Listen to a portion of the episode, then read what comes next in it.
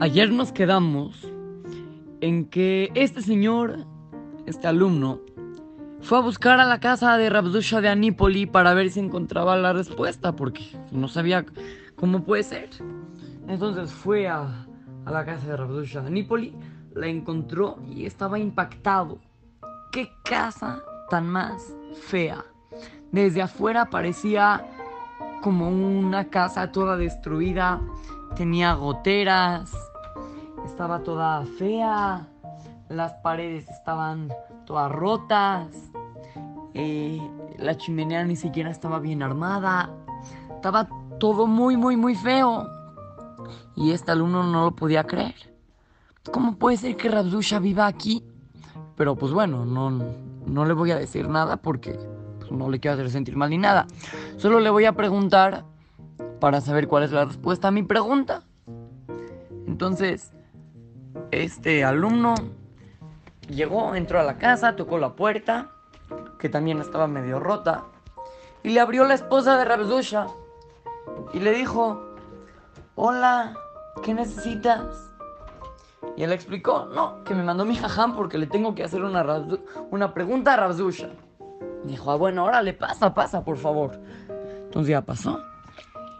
Y, y le preguntó, a ver, jajam, ¿Cómo puede ser de que una persona bendiga por lo malo al igual que como bendice por lo bueno?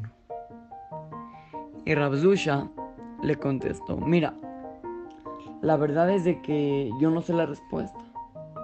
¿Cómo? ¿Cómo que no sabe la respuesta usted? Y dice, no, tú me estás preguntando de que... ¿Cómo hay que bendecir por lo malo igual que por lo bueno? Pero a mí no me pasa ninguna cosa mala, dice Rabdusha. Yo en mi vida está todo perfecto, nunca he sufrido de nada malo.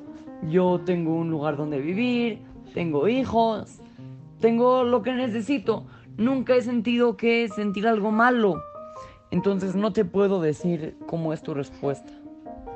El muchacho dijo, pues bueno, ya, ni modo.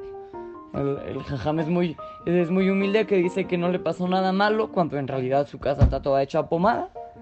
Pero pues bueno, salió de la casa y dijo, bueno, le voy a preguntar a mi jajam que, que cómo puede ser que me dijo que Rabdusha me contestaba si no me pudo contestar.